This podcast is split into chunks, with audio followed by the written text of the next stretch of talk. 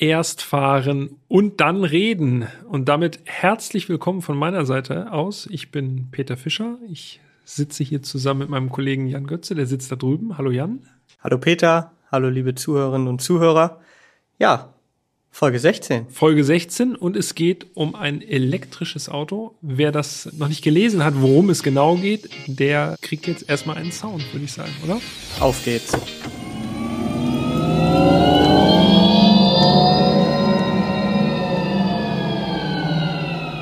Ja, krass laut für ein elektrisches Ja. Auto. Und spacig auf jeden Fall. Es ist Ja. nicht so ein, also es ist schon, Raumschiff. klingt schon durchkomponiert auf jeden Fall. Ja, Wir reden heute über den Skoda Enyaq, das erste Elektro-SUV von Skoda. genau. Und das Auto hat Gemeinsamkeit mit anderen Elektroautos, wie das so oft der Fall ist, denn die Plattform ist aus anderen Modellen noch bekannt. Korrekt. Es basiert auf der MEB-Plattform und ist quasi sehr eng verwandt mit dem VW ID4 und dem Audi Q4 e-tron. Und äh, den Enyaq, den gibt es in Deutschland seit April 2021, also tatsächlich noch nicht so lange. Ähm, die Produktion wurde schon im November 2020 gestartet. Der wird in Mlada Boleslav gebaut. Genau. Wem das, jetzt, wem das jetzt nicht sagt, äh, also es wird öfter als das tschechische Wolfsburg betitelt. Ja. Äh, Wir waren beide schon mal da. Wir waren ne? beide schon mal da, ja. Haut hin, würde ich sagen. Auf jeden Fall. Also Skoda ist da allgegenwärtig in dieser Stadt. Definitiv. Also Fremdfabrikate in Anführungszeichen fallen da auf jeden Fall auf.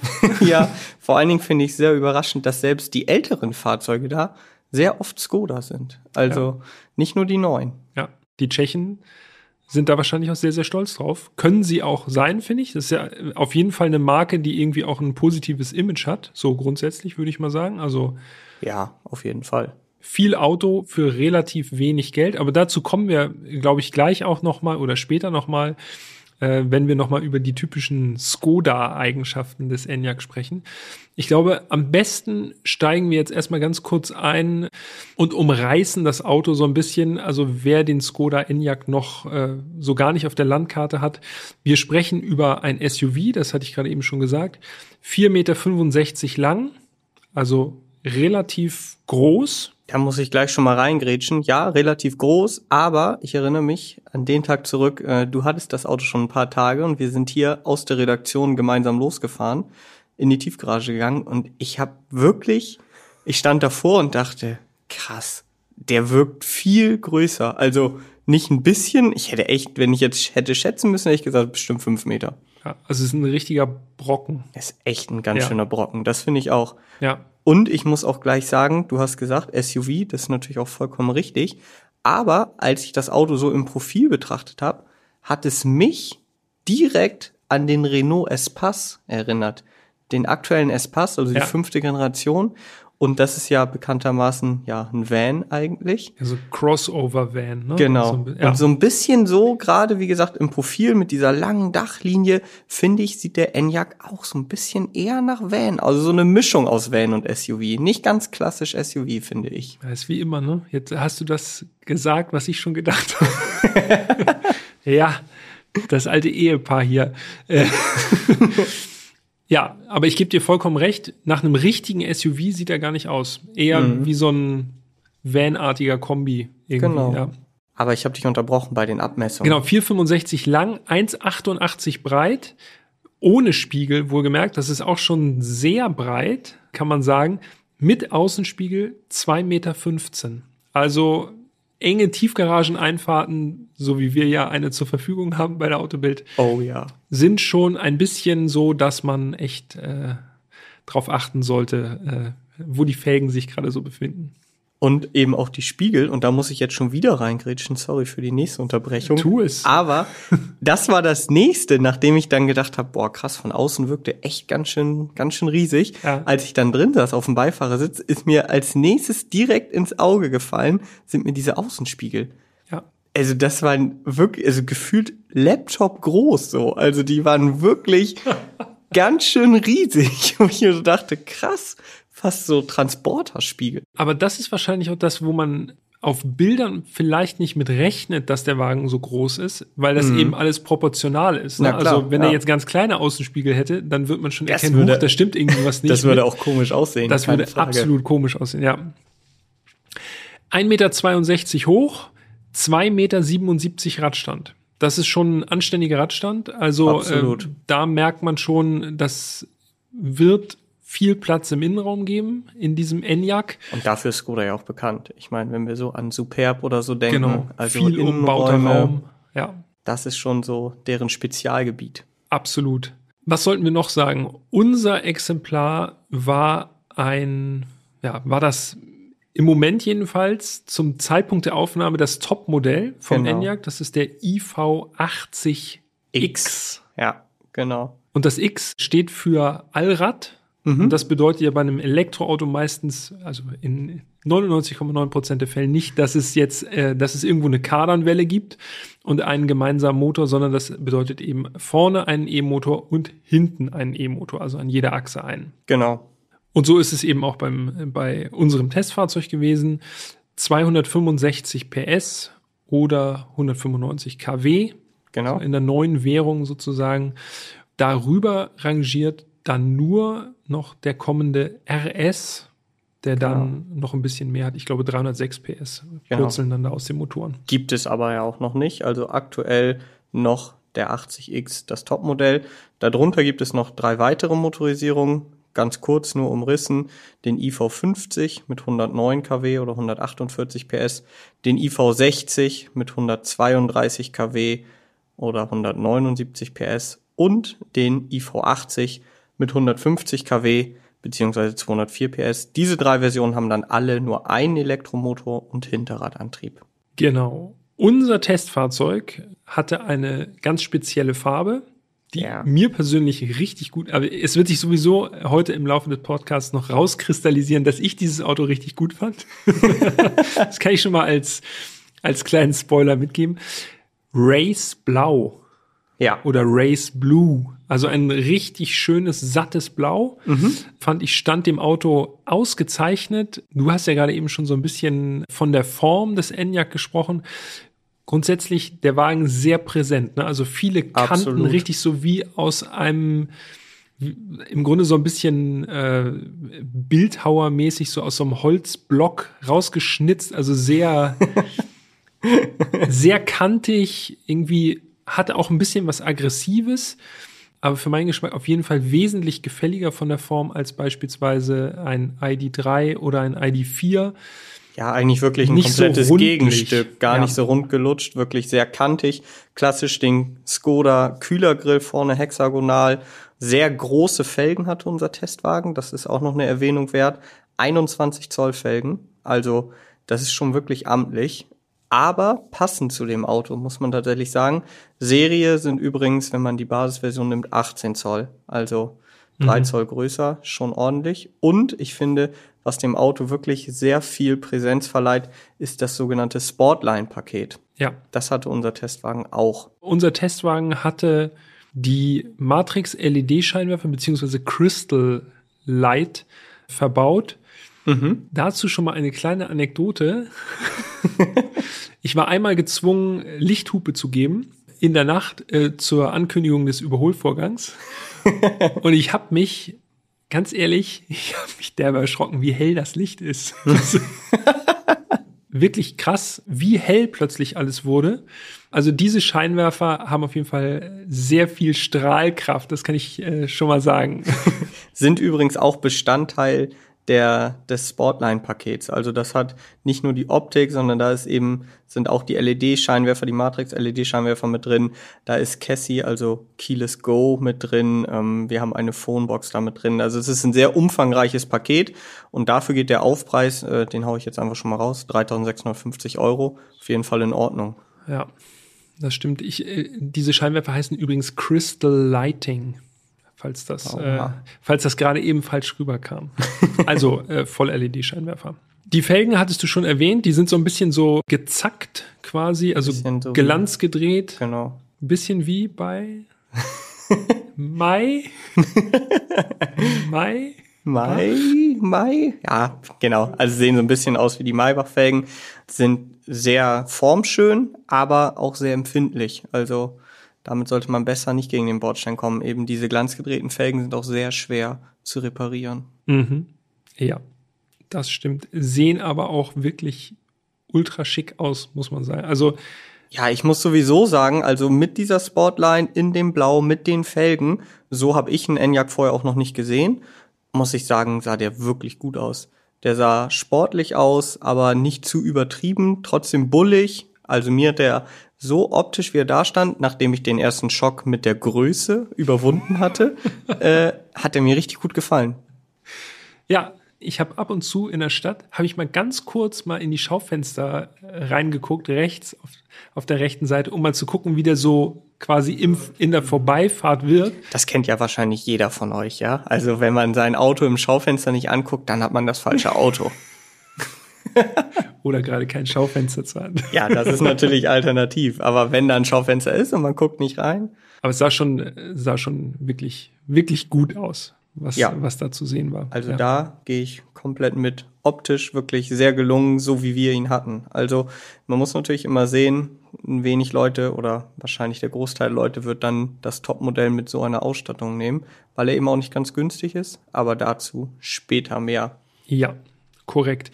Äh, gibt's von deiner Seite aus noch was, was wir erwähnen müssen zur Optik außen? Also hinten auf der Heckklappe Skoda-Schriftzug ausgeschrieben. Das haben sie ja, ich glaube, vor zwei oder drei Jahren eingeführt bei allen Modellen. Also es gibt jetzt kein Skoda-Zeichen, kein Emblem mehr an der Heckklappe, sondern eben den Schriftzug. Das wird jetzt auch konsequent so durchgezogen. Sieht gut aus. Das wirkt, finde ich, ziemlich edel. Aber ansonsten sowieso macht den ziemlich edlen Eindruck von außen, finde ich. Also das ist jetzt nicht, man hat ja vielleicht noch so ein bisschen so ein Image von Skoda, ja, das sind so günstige Autos, so ein bisschen, was so bei VW irgendwie so nebenher gelaufen ist quasi. Aber sieht echt richtig, richtig Aber ich finde, gut aus, einfach der Wagen. Ich finde, dieses Image hat Skoda eigentlich schon lange abgelegt. Und wenn das bei manchen vielleicht noch im Kopf verankert ist, dann sollten sie das definitiv nochmal überdenken, weil ja. seit einigen Jahren wirklich seit einigen Jahren baut Skoda schon richtig gute Autos. Ja, das stimmt. Okay, dann äh, lass mal in den Innenraum springen. Ne? Wir gehen rein. Wir gehen rein. Ja, also ich kann ja berichten, wie gesagt, am Anfang bin ich dann erstmal beigefahren, eingestiegen, ja, wenig überraschend, Platzangebot, wirklich überragend, also richtig viel Platz, vorne wie hinten. Habe ich aber ehrlich gesagt, wie gesagt, bei der Größe und dem, was man sonst so von Skoda-Modellen kennt, auch nicht anders erwartet. Ja, erinnert mich stark an den Superb, so mhm. von den Platzverhältnissen, vielleicht sogar noch ein bisschen besser als im Superb, so gefühlt jedenfalls.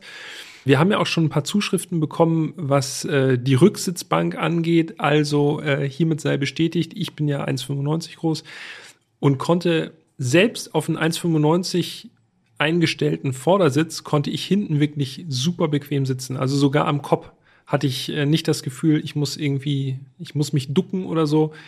Es hat richtig gut gepasst. Also ja, also gerade bei der Reisen, Kopffreiheit ist er halt auch noch mal, noch mal besser als der Superb. Beinfreiheit bin ich mir nicht sicher. Könnte vielleicht sogar der Superb die Nase vorn haben, aber das ist auf jeden Fall auf ähnlichem Niveau. Überm Kopf noch ein bisschen mehr Platz. Ja habe ich jetzt mit 1,83 sowieso eher selten das Problem. Da bist du die bessere Benchmark. Ja, aber auch vorne, ne? Also ja, viele vorne sowieso. Ich, ich, einige Elektroautos haben halt einfach, äh, dadurch, dass die Akkus im Boden verbaut sind, irgendwie doch einen relativ, in Anführungszeichen, flachen Innenraum. Mhm. Da war ich wirklich positiv überrascht beim ENIAC. Das ist wirklich top. Also ich äh, habe da keinerlei Platzprobleme gehabt, selbst mit meinen langen Armen und Beinen. Ja. Das nächste, was mir sofort ins Auge gefallen ist, ist das Infotainment-Display in der Mittelkonsole. Das ist nämlich wirklich ganz schön groß. 13 Zoll misst das und das ist sogar serienmäßig. Also, das finde ich schon ordentlich. Wir haben ja vorhin gesagt, Laptop, Außenspiegel. Diese 13 Zoll ist wirklich, das ist ungefähr so groß wie einige Laptops, äh, die Bildschirme einiger Laptops. Wenn man Navi dazu haben möchte, dann muss man das extra kaufen. Kostet als Basic-Paket 740 Euro, finde ich auch okay. Wenn man dann Infotainment Plus nimmt, dann sind es 1590 Euro. Geht auch noch in Ordnung. Aber man darf nicht vergessen, Apple CarPlay und Android Auto sind serienmäßig. Mhm. Und damit, finde ich, ist oftmals das Navi gar nicht mehr so unbedingt vonnöten. Und das Allerbeste daran ist, dass es sogar bei mir funktioniert hat dieses Mal. Für alle, die nicht die vergangenen Folgen durchgehend gehört haben, Peter hatte das ein oder andere Mal bei unterschiedlichen Autos doch arge Probleme mit der Verbindung seines Apple CarPlay. Deshalb ist das hier eine Erwähnung wert an dieser Stelle. genau. Was ich auch besonders gut fand, wo wir sowieso gerade beim Infotainment sind, ist, äh, dass unser Testwagen mit so einer extra großen Ladeschale ausgestattet war. Also im Grunde mhm. sind es zwei Ladeschalen nebeneinander, so dass wirklich auch Fahrerin und Beifahrer oder andersrum ihre Handys da wirklich äh, beide laden können. Ne? Das schon fand ich schon gut gemacht und äh, ja, wie gesagt, also Funktion von Apple CarPlay äh, kriegt quasi den äh, Peter-Stempel. endlich, endlich ein Auto, bei dem das uneingeschränkt bei dir funktioniert hat. Aber jetzt muss ich gleich wieder einschränken. aber nicht zu CarPlay. Wir, nein, nicht, nicht bei CarPlay, aber Gut. beim Infotainment. Grundsätzlich Monitor super, schöne Größe, mhm. scharf. Ja. Darstellung fand ich sehr, sehr gut. Mhm. Ich hatte aber so ein paar Sachen, wo ich echt gedacht habe, das ist eigenartig. Von der Bedienung. Genau, von der Bedienung. Ja. Wir beide sind zusammengefahren. Ich erinnere mich noch dran. Ich hatte die Klima ausgemacht. Mhm.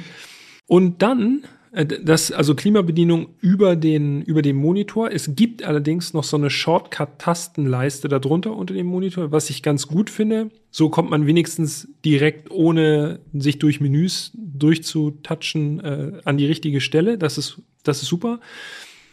Aber dann war die Klima aus und ich wollte sie wieder anmachen. Mhm. Und es war einfach nur ein schwarzer Bildschirm zu sehen. Ja. Und ich habe gedacht, das kann doch wohl nicht wahr sein. Wie geht's denn jetzt wieder an?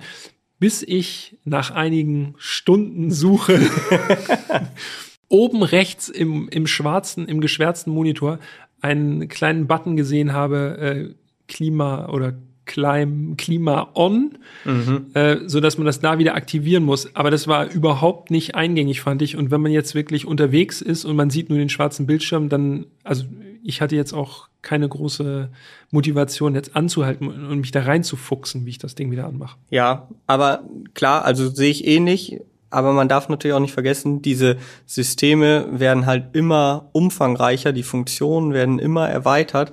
Ich sehe das halt auch kritisch, weil ich denke mir, wir beide, ich würde uns jetzt mal schon als nicht ganz blöd betiteln, was so Infotainment angeht. Wir haben viele Systeme ausprobiert wenn wir uns da schon schwer tun, dann ist es wahrscheinlich so, dass wenn ich jetzt meinem Vater das Auto hinstelle, dass der wahrscheinlich noch deutlich länger braucht, um sich da richtig reinzufuchsen.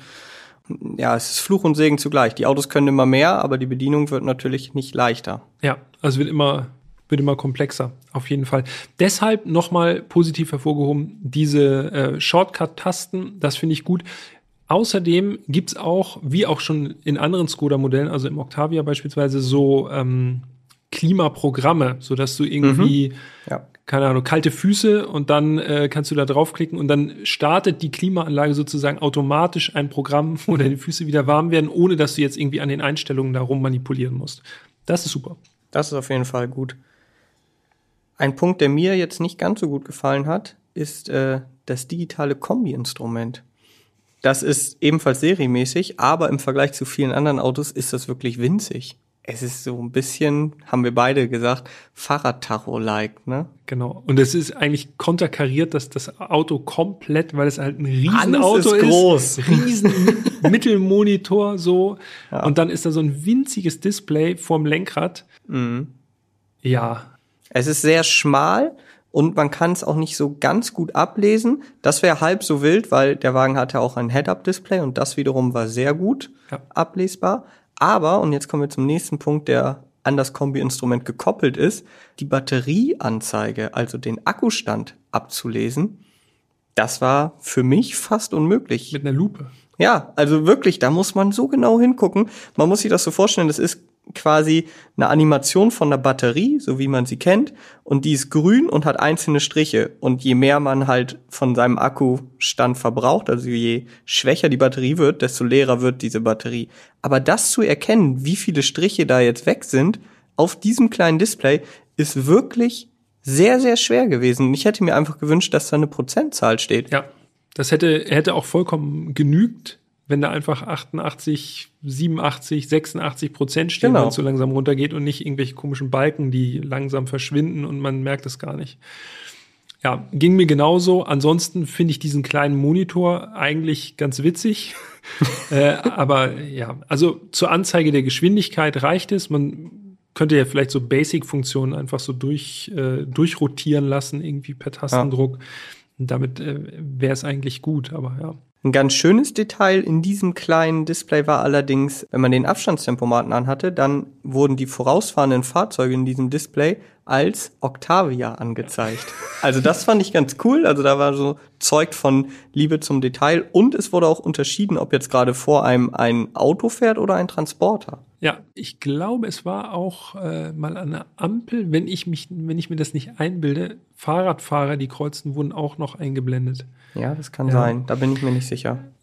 Aber ja, das, äh, das war ganz nett anzuschauen auf jeden Fall. Viele Octavias unterwegs gewesen. Sehr viele Octavias. Okay, jetzt haben wir viel über das Infotainment und über die Monitore gesprochen. Vielleicht sollten wir noch einmal ganz kurz äh, den Rest des Cockpits einmal quasi beleuchten. Wie ich fand, sehr schöner Materialmix, Leder, Soft Touch, ja. ein bisschen Chromleiste, äh, alles so ein bisschen durcheinander gewürfelt, aber sah sehr, sehr stimmig aus, sehr, ich würde fast sagen, edel. Ja, ja, doch. Ja, hochwertig, würde ich sagen, so von der Materialanmutung auf jeden Fall. Und es gab ein paar kleine Sachen, die echt sehr liebevoll gemacht waren, wie ich finde. Zum Beispiel am Lenkrad. Der Enyaq hat ein Dreispeichen-Lenkrad gehabt in unserer Version.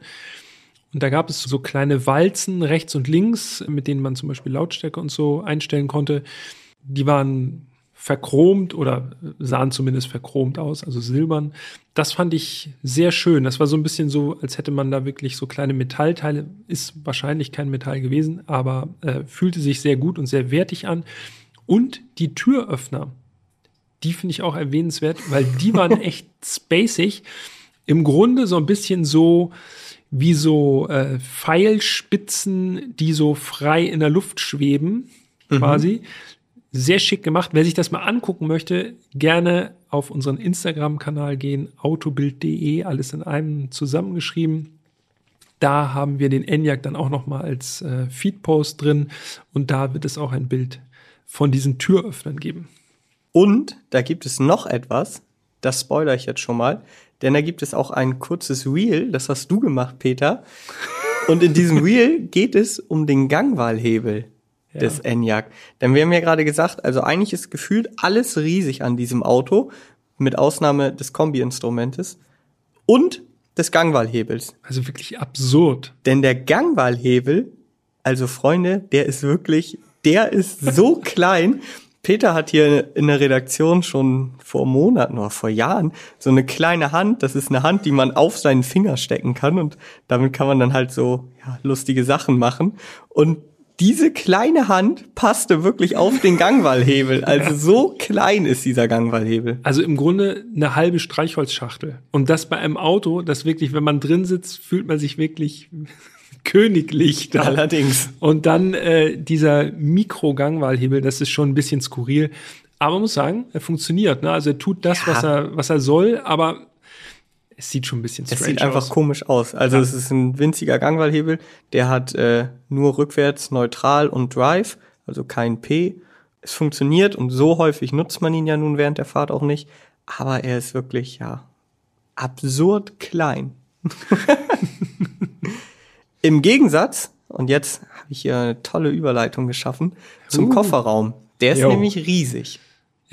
Das stimmt. Hast du eine Literzahl? Ja, 585 Liter.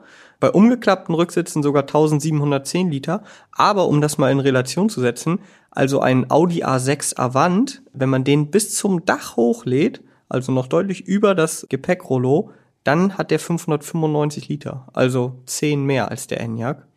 Und der Enyaq hat ja auch noch einen doppelten Ladeboden. Genau, das ist nämlich das, was ich so grandios fand. Ich finde Elektroautos spannend und irgendwie auch ganz cool zu fahren, muss ich, ist einfach so. Ist eine richtig, wie ich finde, angenehme Fortbewegungsart. Und was mich immer so ein bisschen ärgert bei Elektroautos, bis jetzt jedenfalls, dass die Kofferräume so klein sind. Also du hast echt keinen doppelten Ladeboden, du hast genau. keine zusätzlichen Staumöglichkeiten. Es ist irgendwie alles immer ein bisschen klein so und nicht so richtig praxisorientiert, habe ich so den Eindruck. Da wird dann halt gesagt, nee, das ist ein Elektroauto, das ist dann halt einfach so fertig. Stimmt tatsächlich. Andererseits sind natürlich auch viele Elektroautos, die wir jetzt hier gefahren sind, auch äh, Kleinwagen, wo die Kofferräume ja. per se nicht so groß sind. Also der Enyaq ist ja auch einfach ein deutlich größeres Auto. Aber ich gebe dir natürlich recht. Also doppelter Ladeboden und vor allen Dingen einen, den man auch wirklich gut nutzen kann. Ne? Also ja. da war wirklich noch ordentlich Platz. Ja, da ist im Grunde so ein richtiges Fach nochmal unter, äh, unter dem Ladeboden drunter. Hat mich so ein bisschen so an Ford Puma erinnert. Der hat ja mhm. auch so ein, ja. ja, im Grunde wie so ein, wie so ein Eimer, wie so einen eckigen Eimer nochmal unten unterm Kofferraum äh, nochmal zusätzlich. Also das, sowas finde ich einfach cool, muss ich sagen, dass an sowas gedacht wird. Absolut, ja. Und in der Kofferraumklappe seitlich integriert, wie sollte es anders sein, war auch ein Eiskratzer. Denn Skoda Aha. hat ja als Slogan Simply Clever und diese Lösung kennen wir ja schon seit Jahren von vielen Autos. Oftmals sind die Eiskratzer in den Tankklappen, beim Enyaq sind sie jetzt eben in der Kofferraumklappe. Was hatten wir noch an Simply Clever Lösung? Ein Mülleimer, ein, klein, ein kleines Mülleimer Mülleimerchen, genau, unten in der, in der Türverkleidung. Äh, und natürlich nicht zu vergessen, ganz, ganz entscheidend, ein Regenschirm in der Fahrertür. Wie bei Rolls-Royce. Genau, genau, ja, exakt. Mag man drüber lächeln irgendwie, aber tatsächlich ein Mülleimer im das Auto ist tatsächlich haben, praktisch. ganz ehrlich, ja. ja Gebe ich dir recht. Und für alle, die das jetzt nicht kennen, gedacht. das ist eigentlich eine Plastikvorrichtung, wo wirklich ein ganz kleiner Müllsack drin ist, den man bequem rausnehmen kann und dann einfach einen neuen einspannt. Also das ist wirklich eine einfache, aber sehr praktische Lösung, die man erst zu schätzen weiß, wenn man dann mal ein bisschen mit diesem Auto unterwegs war. Ja. Hast du übrigens diese kleine Taste links vom Lenkrad, links unten vom Lenkrad gesehen? Also auf dem Armaturenbrett ja, quasi. Habe ich gesehen. Hast du gesehen? Da war so eine Grafik drauf, die wirklich dazu geführt hat, dass ich mich nicht getraut habe, da drauf zu drücken, weil das sind irgendwie so, das sieht so aus wie eine Klappe, die sich öffnet, ganz eigenartig. Ich habe, als ich gefahren bin, habe ich gedacht, nee, ich drücke jetzt mal nicht drauf, wer weiß, wo dann eine Klappe aufgeht. Hab ich mal, dann habe ich drauf gedrückt. Das ist einfach so eine Art Brillenfach. Äh, links unten im Armaturenbrett geht dann einfach so ein winziges Fach auf fand ich skurril, dass dafür extra eine eigene Taste verbaut Hätte man doch einfach wahrscheinlich aufziehen können. Ja, eigentlich schon, aber okay. äh, trotzdem, also so ein paar Easter Eggs sind auf jeden Fall auch noch versteckt. Bevor wir jetzt den Innenraum abschließen, noch eine Sache zur Ausstattung. Ähm, also unser Testwagen war naturgemäß sehr gut ausgestattet, habt ihr ja jetzt sicherlich schon mitbekommen.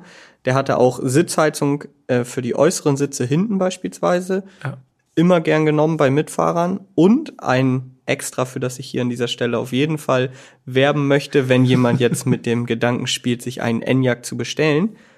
350 Euro einplanen für das Paket Parken Plus.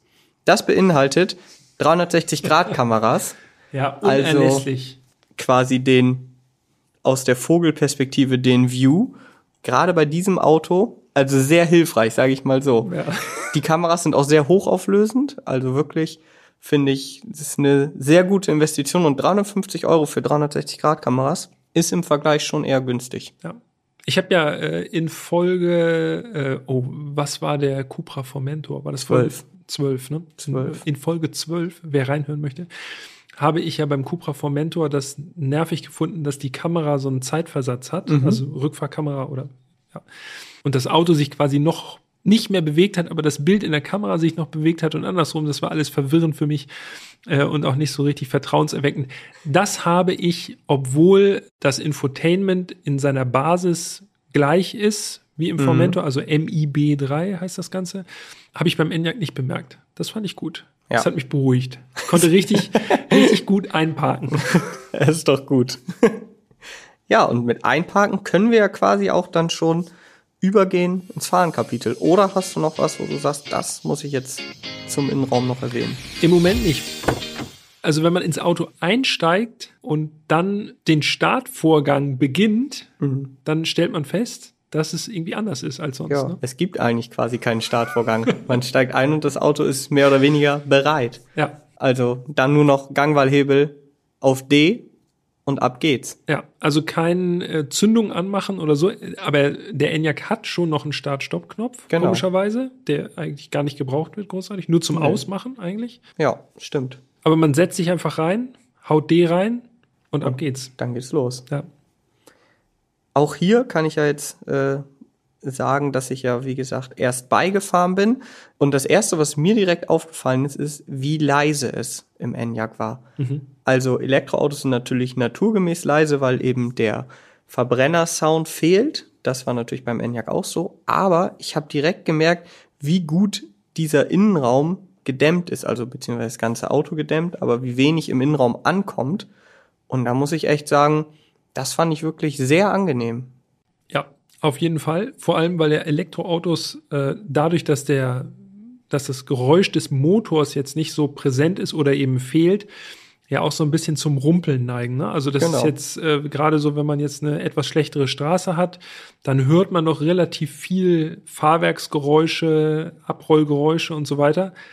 Ging mir auch so. Sehr angenehmes Fahrzeug. Auch bei höheren Geschwindigkeiten außerhalb der Stadt. Also ich bin ein Stück Autobahn gefahren mit dem Enyaq. Super angenehm. Also im Grunde das optimale E-Reiseauto, wenn es mit der Reichweite passt. Ja, dazu würde ich gleich noch mal was sagen. Wir bleiben noch mal ganz kurz quasi bei dem Sound, denn witzigerweise habe ich gerade vorgestern noch mit Bekannten telefoniert. Die hatte ich besucht, als ich den Enyaq äh, gefahren bin. Und die haben mir jetzt noch am Telefon erzählt so, ja, das war ja total toll, als du da so weggesummt bist. Also ich habe noch nie so ein, so ein Elektroauto so wegfahren hören. Also die waren tatsächlich so beeindruckt, dass der Enyaq halt sich quasi mehr oder weniger lautlos in Bewegung setzt. So Ja. ein großes Auto. Wenn erstmal dieses gesetzlich vorgeschriebene. Space-Geräusch weg Ja. ist. Ja. Aber also das ist tatsächlich so, man selber, mh, ich will nicht sagen, vergisst es schnell, aber dadurch, dass man hin und wieder unterschiedliche Elektroautos fährt, ist das jetzt nicht mehr so special. Aber für viele Leute, die halt wenig Berührungspunkte mit Elektroautos haben, ist das auch heute noch total beeindruckend, wenn ein Auto mehr oder weniger lautlos davon rauscht. Ja, vor allem, wenn es so ein großes Auto auch ist. Ich Genau. glaube, das hängt damit auch noch viel zusammen. Wenn es so ein Kleinwagen ist, da erwartet man jetzt vielleicht nicht unbedingt, dass der, äh, dass der so unglaublich laut ist Nee. so beim Wegfahren, aber großes Auto ist ja doch so mal vielleicht akustisch so ein bisschen präsenter in der alten Welt. Ein Punkt, der mir ebenfalls sehr gut gefallen hat beim Enyaq, war das Fahrwerk. mhm. Ich fand, das Fahrwerk war richtig gut abgestimmt. Sehr angenehmer Kompromiss zwischen Komfort und Sport, wobei Sport echt nicht zu sportlich war. Also es war wirklich ein gutes Fahrwerk, schöne Spreizung da drin. Und man darf nicht vergessen, das mit den großen 21 Zöllern, ja. Serienmäßig mit 18 Zoll, also große Felgen mit wenig äh, Querschnitt vom Reifen, klauen ja immer noch ein bisschen Komfort. Ja. Wenn der jetzt wahrscheinlich die 18 Zoll Felgen gehabt hätte, wäre der noch eine Ecke komfortabler. Dann wird der richtig bequem sein, ja. Und selbst so fand ich wirklich schon, das war echt ein angenehmes Fahren. Aber wo du das gerade ansprichst, da ist ja erstaunlich. Moment. Äh, Moment. Achtung. Was Premiere. Ich stimme nicht zu. Oha. Ich finde nämlich, äh, also unser Fahrzeug hatte aktive Dämpfer, also DCC. Mhm. Und ich fand, dass zwischen Sport und Normal oder Komfort wenig Unterschied bestand. Also es war jetzt nicht spürbar sportlicher oder so. Also es war wirklich nur so im, wenn du wirklich über einen Gullideckel gefahren bist, dann hast du gemerkt, okay, er federt so ein bisschen straffer, äh, rollt vielleicht minimal härter ab. Aber äh, ansonsten fand ich die Fahrwerkseinstellung in Normal oder Komfort fand ich einfach super gelungen, aber Ja. genauso wie in Sport. Also es war eigentlich, für mich hat sich das alles relativ gleich angefühlt. Ja, da gebe ich dir insofern recht. So ging es mir mit den Fahrmodi. Also bei den Fahrmodi konnte man ja auch nochmal unterscheiden. Im Fahrwerksbereich, ja, vielleicht lag es auch daran, dass es bei mir eben, also dass ich auch das Gefühl hatte, im Normalmodus ist das Fahrwerk schon so rund abgestimmt, dass ich gar nicht groß hin und her wechseln muss. Also ich hatte überhaupt nicht das Verlangen, jetzt mal äh, in Sport zu schalten. Andererseits liegt es auch daran, dass das Auto jetzt wirklich nicht irgendwie für sportliche Fahren gebaut ist. Wir haben es, glaube ich, noch gar nicht erwähnt. Also der Enyaq wiegt leer 2,2 Tonnen ungefähr. Ja, Ne? also das ist Das schon ist ein amtlich. richtig schweres Gerät. Ja, ja, 2,2 Tonnen, das ist wirklich heftig. So schwer wie groß. Jo. Womit wir dann auch quasi zum Durchzug kommen können. Mhm. Also wir haben es ja schon gesagt, leistungstechnisch das Top-Modell sind wir gefahren, 265 PS. Mhm. Ich weiß nicht, 425 Newtonmeter Drehmoment. genau, das haben wir jetzt vorher nicht abgespräch- abgesprochen. Ich sage jetzt einfach mal so, wie es mir ging. Ich fand, der Durchzug war okay, aber nicht beeindruckend. Also andere Elektroautos, auch mit weniger Leistung nominell auf dem Papier, haben da schon deutlich mehr Bums gehabt. Kann ich zustimmen. Also ich habe mir aufgeschrieben als Erlebnis, als Fahrerlebnis, alles bis ungefähr 100, 110, 120 ist das, also man kommt gut weg, so. Ja. Also es ist jetzt nicht langsam oder man fühlt nicht, dass der irgendwie jetzt überfordert ist, äh, der Antrieb von der Masse des Enyaq. Aber so richtig dieses, ja, wie soll man das sagen? Explosiv ist es natürlich nicht, aber so dieses Spontane von so einem E-Antrieb, das hat der Enyaq jetzt nicht unbedingt so. Nee. Ist 6,9 Sekunden auf Komfortabel. 100, das würde das unterstreichen, was Ja. du gesagt hast. Also so bis 100 ist es ordentlich. Darüber wird es dann schon ein bisschen zäh. Und ich habe mir die ganze Zeit dabei denken müssen, wir hatten das Topmodell, ja? Wie Ja. fährt sich dieses Auto denn mit nur, in Anführungsstrichen, 148 PS? Also Ja. der IV50, der wiegt trotzdem zwei Tonnen, ja? Und hat dann 100 PS weniger. Also ich kann mir nicht vorstellen, dass das sonderlich souverän ist. Ja, das kann ich mir auch nicht wirklich vorstellen, aber man darf ja auch nicht vergessen, wenn man jetzt wirklich nur ein großes Auto braucht, weil man, weiß ich nicht, eine fünfköpfige Familie ist oder so und Elektroauto unbedingt fahren möchte, kann ich mir das schon vorstellen. Dann kommt es vielleicht nicht ganz so auf den Antritt an, aber ich gebe dir grundsätzlich recht. Also die Motorisierung, die wir hatten, die passte schon ganz gut zu dem Enyaq. Mehr muss nicht unbedingt sein, aber weniger würde sich wahrscheinlich dann auch ein bisschen, für uns jedenfalls, wir sind ja auch andere Maßstäbe gewohnt, äh, Ja, fühlt sich das eben dann so ein bisschen nach normal an, diese 265 PS, ja. Andererseits nicht, dass es jetzt rüberkommt, als wenn wir nur so krasse Ballermänner gewohnt sind. Aber jetzt mal ganz blöder Vergleich, natürlich komplett unterschiedliches Fahrzeug, aber der Fiat 500 Elektro, Ja. 500C aus Folge Ja. 14, also der hat zwar nur 118 PS, Ja. aber also wenn man darauf getreten hat in der Stadt, war das schon deutlich spontaner vom Ansprechverhalten und so. Ja, auf jeden Fall, das stimmt. Aber ist auch der Charakter halt ein bisschen anders, ne? Ja, Also der wie gesagt, kaum ein bisschen, vergleichbar. Es ging äh, jetzt rein um die, Ja. um das Empfinden beim Gas geben. Bist du mit dem Enyaq mal äh, VMAX gefahren? Ja, Höchstgeschwindigkeit? Autobahn bin ich auch gefahren. Weil er ist abgeregelt, ne? Also da ist Genau. irgendwo äh, Schluss und zwar ziemlich genau, Skoda sagt 160. genau. 165 hatte ich auf dem Tacho. Ich habe 164 gepackt. Ja. da muss man tatsächlich sagen, klingt jetzt blöd, aber das reicht für mich aus tatsächlich. Also, wenn man auf der Autobahn fährt, das reicht, um mal zu überholen. Klar, man ist da jetzt nicht ständig auf der linken Spur unterwegs, eher so Mitte oder rechts. Wenn frei ist natürlich, vorausgesetzt, klar. Das reicht aber völlig, um mal zu überholen. Trotzdem finde ich es einfach irgendwie ein komisches Gefühl zu wissen, so bei 160 oder 165 laufe ich in so einen Begrenzer. Denn wenn ich nochmal Gas geben möchte, geht's einfach nicht. Ja, genau. Ich hatte das tatsächlich. Äh, ich war auf der Überholspur. Hinter mir war schon jemand, der offensichtlich wesentlich schneller konnte. Was für ein Auto. Äh, ich weiß es nicht mehr, ehrlich gesagt. Äh, ich habe mich nur darauf konzentriert, die linke Spur freizugeben. Ähm, und rechts waren eben Autos, die sind dann 159 wahrscheinlich gefahren und ich Ja.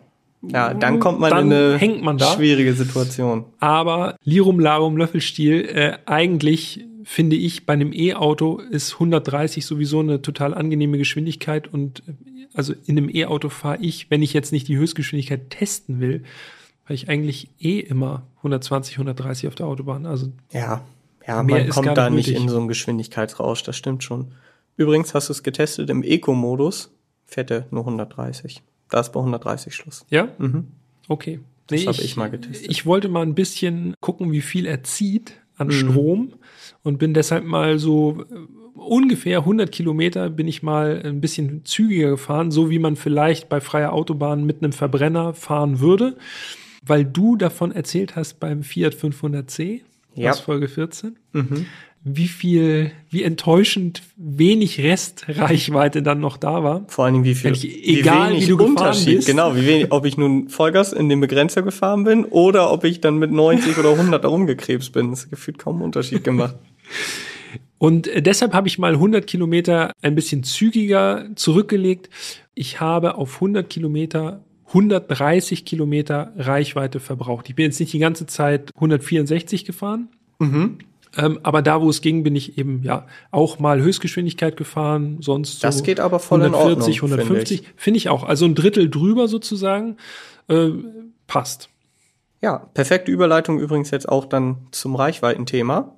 Dazu vielleicht einmal ganz kurz gesagt, also der IV80X mit den zwei Motoren und Allrad ist angegeben mit 496 Kilometern Reichweite. Ganz interessant, macht natürlich auch Sinn. Der IV80 mit einem Motor und Hinterradantrieb, der hat bei gleicher Kapazität der Batterie eine größere Reichweite, 534. Also ich würde gerne mal den IV80, also den einmotorigen Enyaq fahren, Mhm. mit dem großen Akku, 77 Kilowattstunden Akku. Genau. Das ist, glaube ich, ist wahrscheinlich noch mal das alltagstauglichere oder das reisetauglichere Auto. Wenn, ja gut, das sind jetzt nicht wahnsinnig viel mehr Kilometer, Mhm. aber ich könnte mir schon vorstellen, dass das, äh, also über 500 Kilometer klingt schon gut. Aber jetzt umgekehrt gefragt, hast du, also wie viel Kilometer hast du denn geschafft? Denn als ich eingestiegen bin und das Auto voll geladen war, da hat er mir bei vollem Akkustand ungefähr 400 Kilometer Reichweite angezeigt. Mal 402, mal 396. Ging mir auch so. 380, 390 hatte ich ungefähr äh, so bei voller Ladung. Aber man darf natürlich nicht vergessen, also ich bin das Auto jetzt nicht mit einer Ladung gefahren und bin komplett leer gefahren sozusagen, sondern ich habe ihn tatsächlich immer wieder abends an die Ladesäule geklemmt. Macht ja auch Sinn. Ja, und dann war er eben am nächsten Morgen wieder voll. Es kommt aber auch wirklich, glaube ich, auf die Fahrweise an. Ne? Also wenn man, so wie ich, dann eben Autobahnpassage gefahren ist, wo man zügiger gefahren ist, dann geht die Reichweite erfahrungsgemäß jedenfalls von den E-Autos, die ich gefahren bin, schon mal provisorisch ein bisschen runter. Ja, klar. Und wenn du den sozusagen so konditionierst, dass du vorsichtig fährst, dann klettert die langsam wieder. Aber ich sag mal jetzt so realistisch, ohne dass man sich jetzt wirklich beim Fahren richtig einschränkt, sehe ich so 380 Kilometer sollte das Auto schaffen. Aber nicht viel mehr, würde ich sagen. Ja, vermute ich auch, aber wie gesagt, ist eine Vermutung. Ne? Also es kann, kommt echt drauf an. Angegeben ist der Skoda Enyaq iV80X, glaube ich, mit einem WLTP, WLTP-Verbrauch von ungefähr 18, 18 oder 19 äh, Kilowattstunden. 18 Kilowattstunden. Die Angabe, nach meiner Erfahrung, ist die realistisch. Also das ist auch das, wo ich drauf gekommen bin. Ich hatte so sogar bei Stadtfahrten, wenn man mal jetzt ein bisschen vorsichtiger gefahren ist, jetzt äh, aber jetzt nicht so übertrieben äh, sich zurückgehalten hat, da bin ich irgendwo bei 17,8 Kilowattstunden gelandet. sogar. Ja, ich lag so zwischen 18 und 19, aber das ist ja ungefähr sehr ähnlich. Was man nicht machen darf, ist auf den momentanen Verbrauch gucken. Das fand ich nämlich echt heftig. Das Äh, darf man er aber auch bei Verbrennern Nee, nicht. das stimmt, aber ich hätte gedacht, dass das, ich hätte nicht gedacht, dass es sich so krass bei einem Elektroauto äh, abzeichnet. Also da hat man dann echt mal schön irgendwie 25 Kilowattstunden, 30 Kilowattstunden, das geht äh, einfach so weg, ne? Das Also, stimmt. Aber äh, Mischkalkulation macht es dann am Ende. Zum Laden habe ich noch eine Anekdote. Ich habe das Auto über Nacht vor der BMW-Niederlassung geparkt. Da sind öffentliche Ladesäulen. Und dann bin ich am nächsten Morgen, weil das, ein, das ist so zwei Kilometer von meinem Zuhause entfernt, bin ich da schön mit dem E-Roller hingefahren. Also das war New Mobility vom Feinsten, sag ich dir. Ich kam mir selber schon ein bisschen komisch vor. Ich bin immer nur zu Fuß zum Enyaq gegangen. Eine Sache noch, wo du gerade gesagt hast, Ladesäule nochmal, was ich ein bisschen nervig fand, äh, das ist aber bei vielen Elektroautos so oder betrifft einige zumindest, Ladeanschluss hinten Position, rechts ja. hat dazu geführt, dass ich an meiner Ladesäule schon äh, relativ verwirrende Rangiermanöver vollführen musste. Äh, Also ich wurde echt angeguckt, als wäre ich nicht mehr ganz klar im Kopf und musste eben rückwärts an die Ladesäule ransetzen. Habe ich auch so gemacht. Allerdings, ja, also ich verstehe das. Also sonst muss das Kabel halt übers Auto rüberlegen und weil der Wagen halt groß ist, musst du dann wirklich echt nah ran an die Ladesäule und Ja, kann ich so auch nachvollziehen, aber andererseits auch kein Problem, dass der Enyaq alleine hat. Das sieht man auch ganz oft bei Plug-in-Hybriden. Hier in Hamburg in der Stadt, wenn die normal auf einem Parkstreifen stehen und dann ist die Ladebuchse aber auf der Fahrerseite, dann müssen die Leute und die Ladestation ist auf dem Fußweg, dann müssen die Leute auch mal ihr Kabel quer übers Auto legen. Also das sind grundsätzliche Probleme, wo der Enyaq jetzt nicht ganz alleine ist. Skoda, ihr hört ja zu, das wäre doch simply clever, einfach zwei Anschlüsse, einen rechts, einen rechts hinten, einen links vorne zum Ja, Beispiel. das wäre auf jeden wär doch Fall. mal was. Das wäre doch mal was für den Nachfolger. Genau. Fürs Facelift. Ich würde sagen, Ja, ich habe, ich muss noch äh, fragen, wie haben die Leute reagiert? Hast du Reaktionen der Passanten eingesammelt, Jan? bis auf äh, die Reaktion meiner Bekannten, die wie gesagt von dem Sound ganz überrascht waren, habe ich wenig, wenig Reaktionen kassiert. Und da muss ich sagen, war ich überrascht. Denn ich finde, so viele Enyaq sieht man noch nicht. Nee. Und dann erst recht nicht in so einem Spec, also so schon auffälligem Spec. Und dafür haben die Leute das Auto mehr oder weniger links liegen gelassen. So. Ja, einfach hingenommen, ne? Genau. Aber vielleicht ist es auch einfach, man erkennt es als Skoda und damit ist schon ein Haken dran. Ah, Ist in Ordnung. kurios eigentlich. Aber ging mir genauso. Und das finde ich auch komisch, weil der wirklich optisch sehr präsent war. Genauso ging es mir auch. Also als ich in die Tiefgarage gegangen bin, war ich erstmal ganz schön geflasht. So allein ob der Größe des Autos. Aber die Leute sind abgestumpft. Ich habe ich habe tatsächlich ein Ehepaar, äh, ich habe äh, Fotos gemacht, äh, wie gesagt, auf Instagram könnt ihr welche sehen. Ein Ehepaar mit dem Fahrrad kam an und der Mann ist stehen geblieben und die Frau hat dann auf ihn gewartet und er hat auch so geguckt, ganz unsicher und hat dann gefragt, ist das der neue? Das ist aber hat- auch so eine hab ich- genau. Standardfrage, ne? Also das können sie auch bei vier, fünf Jahre alten Autos stellen und fragen, ist das der neue? Sagst du, ja, nicht so ganz. Also der neue. Aber ja, immerhin einer hat gefragt, ob das der neue ist. Ich habe dann gesagt, ja, das ist der neue. Klar. ist der neue. Dann war er zufrieden. der noch- neue was, hat er auch gefragt? Hat, nee, hat er nicht gefragt. Nur Dann, der hat, neue. dann war er zufrieden, hat noch ein bisschen geguckt. Mhm. Und, ja, aber vermutlich lag es eher daran, dass ich da irgendwie so komisch in der Gegend rumstand und Fotos von dem Auto gemacht habe. Vermute ich auch, ja. Äh, weil sonst, ja, eigenartig. Aber so ist es normalerweise, wenn wir bei jedem Auto angeguckt und angesprochen und alle. äh, so dass wir schon vermutet haben, das liegt an uns. Genau. Dass wir irgendwie so komisch in diesen Autos drin sitzen oder so. Okay, aber damit wäre das Gegenteil bewiesen. Ja, das stimmt. Ja. Ich würde sagen, wir schließen mit dem Preis, denn das ist auch ganz interessant. Der Basispreis des Enyaq iV80X beträgt 47.000 Euro. Und es war, finde ich, wenn wir jetzt mal so das erzählen, wie es für uns ablief, in dem Testwagen war keine Preisliste oder so, also war auch, haben wir keine Ausstattungsliste gehabt. Und wir haben beide noch so geschätzt, mh, weil ja nun ziemlich viel Ausstattung an Bord war, haben wir so, also kannst du dich noch dran erinnern, was wir geschätzt haben? Ehrlich gesagt, nein. Okay, ich aber, denn wir haben gesagt, also der kostet doch locker 60.000 Euro, so wie er hier steht.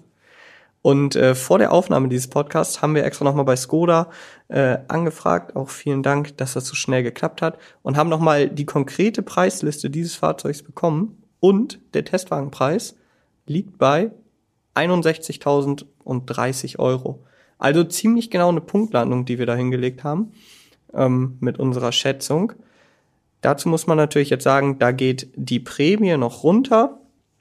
Mm, Aber wir liegen also immer noch bei gut 50.000 Euro für dieses Auto, so wie es da jetzt stand.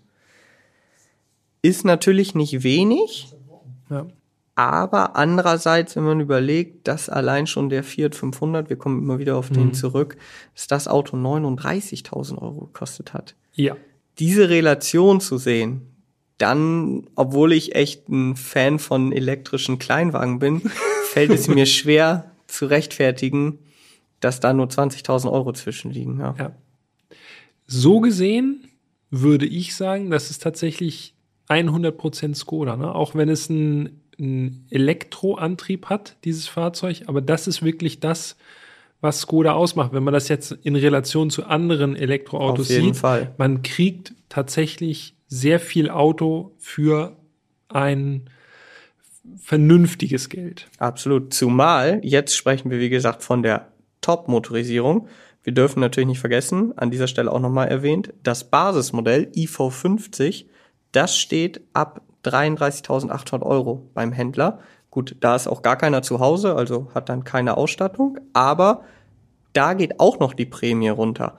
Und wenn man jetzt überlegt, dass ein VW ID4 mit dem gleichen Antrieb, also auch 109 kW, ID4 Pure heißt dieses Fahrzeug, das kostet 37.415 Euro, also dreieinhalbtausend Euro mehr. Und ein Audi Q4 e-tron, gut, der hat natürlich ein bisschen mehr Leistung schon als e-tron 35, hat der 125 kW, der kostet 41.900 Euro, also 8.000 Euro mehr. Da muss man tatsächlich sagen, in diesem Umfeld ist dann der Enyaq wirklich fast konkurrenzlos zu dem Preis, finde ich. Ja, kann man äh, nur einen Haken dran machen an dieses Statement. Mir hat der Enyaq gefallen. ich bin tatsächlich, ich bin wirklich äh, schon Fan von dem Auto. Ich würde gerne mal die Basisversion, also so einfach wie möglich, einfach mhm. nur großes Auto, elektrisch angetrieben, äh, Platz für fünf Personen und Gepäck, ohne was drin, ja. einfach nur äh, das mal ausprobieren, was man dann für ja irgendwie lass es mal 25.000 Euro mit Förderung dann mhm. eben schon, was man dafür für ein Auto kriegt. Das ist, äh, das wäre interessant. Allerdings Sowieso, wir brauchen mehr Basisvarianten. Haben wir uns schon mal drüber unterhalten, würden wir uns echt wünschen, ist allerdings nicht ganz so leicht daran zu kommen. Ja. Die Hersteller wollen natürlich zeigen, was ihre Autos alles so für schöne Extras haben, ist ja auch zu verstehen. Aber das wäre tatsächlich für uns auch interessant, mal Basisfahrzeuge zu testen. Ja, aber da arbeiten wir dran. Hier. Auf jeden Fall. Da schreiben wir mal ein paar Mails. Und wenn ihr uns eine Mail schreiben wollt, dann könnt ihr das natürlich auch nach wie vor gerne tun. Äh, wenn ihr Vorschläge habt, welches Auto sollen wir mal fahren und über welches Auto sollen wir uns unterhalten äh, oder Anregungen habt, sonstiger Natur oder Kritik, was gefällt euch gut, was können wir vielleicht noch besser machen, dann schreibt uns gerne an podcast.autobild.de und äh, dann landet ihr direkt bei uns im Posteingang. Wir freuen uns immer über eure Nachrichten kriegen auch schon fleißig Nachrichten, versuchen die auch alle zu beantworten, haben auch schon einige Fahrzeugvorschläge erhalten, auch da sind wir dran, also solltet ihr auf jeden Fall auch die kommenden, kommenden Sendungen alle hören. Ähm, wir schauen, was wir da machen können. Jawohl. Gut. Ein richtig schöner Skoda war das. Auf jeden Fall. Alles klar. Ja, äh, von meiner Seite aus äh, vielen Dank fürs Zuhören. Kann ich mich nur anschließen. Vielen, Vielen Dank. Dank fürs Reden, Jan. ja, hat wieder Spaß gemacht und äh, denkt dran, wir sind weiterhin im wöchentlichen Rhythmus. Oh ja, richtig. Also nächste Woche geht's geht direkt, direkt weiter. Weiter, weiter, weiter, weiter, weiter. Mit äh, einem etwas anderen Fahrzeug. Ja, etwas anders, aber wir wollen natürlich ja auch die Durchmischung äh, aufrechterhalten. Genau. Alles klar. In diesem Sinne, bis nächste Woche. Bis nächste Woche. Macht's gut. Ciao, ciao. Tschüss.